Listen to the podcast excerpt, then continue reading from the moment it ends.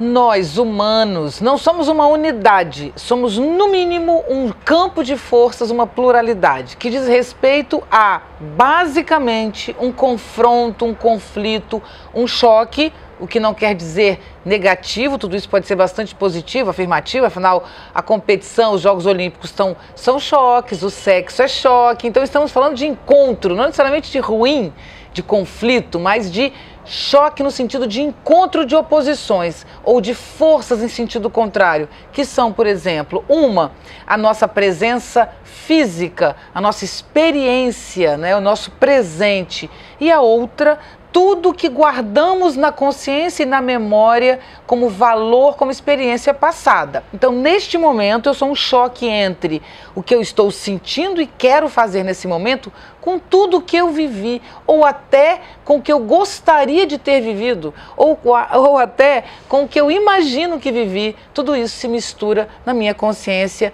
na minha memória.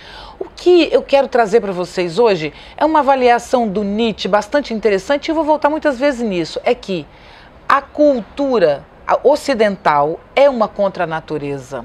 O que, que significa isso? Significa que, desde que nos tornamos com memória suficiente para guardar e ter consciência, desde que começamos a produzir cultura, sociedade, convívio, grupo, desde que começamos a ter um, um, repertório comum que a gente chama história, que é uma mesma narrativa sobre a história, sobre os acontecimentos vividos pela humanidade, desde que a gente passou a existir isso, a gente chama isso de civilização ou de processo civilizatório.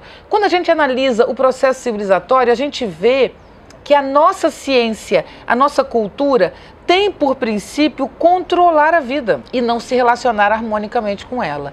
E isso é que gera para Nietzsche, primeiro, a dor individual. Porque a minha moral, que é social, que vem da escola, da educação, dos livros e da cultura, me pede, me estimula, me impõe muitas vezes que ser grande é ter controle sobre mim mesma, né? E sobre os outros, mas inicialmente sobre mim mesma.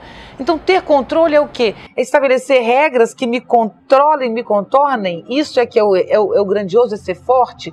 Só que a maioria das grandes intensidades que eu vivo, as paixões, por exemplo, são incontroláveis. Então, eu chamo de grandeza controlar as paixões mas são incontroláveis algumas. Portanto, eu basicamente estou sempre perdendo. Outra coisa seria uma cultura que me ensinasse a controlar as minhas paixões quando eu posso, mas que também me mostrasse que algumas delas são incontroláveis e que eu tenho que encontrar maneiras de dar a isso uma direção possível, já que elas necessariamente vão me levar ao sofrimento e à perda, dependendo do, do aspecto que a gente está tratando, enfim.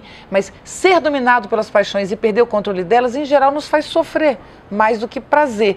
Então, quer viver é um jogo eterno. O Nietzsche chama isso de uma corda que a gente tem que caminhar eternamente sobre ela, né?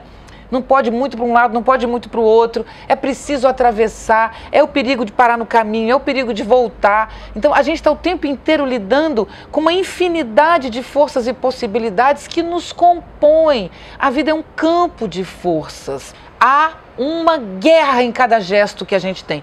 Guerra não ruim, guerra no sentido de que eu sou puxada para muitos lados, puxo muitos outros, quero coisas que não necessariamente sei e durante esse processo estranho eu me percebo, engrandeço, alargo minha alma, me torno maior do que sou. O objetivo da vida é se tornar maior do que se é. Este é o grande prazer para o Nietzsche, que chama a vida como expansão, como possibilidade, como relação com a grandiosidade. Isso é que nos dá prazer.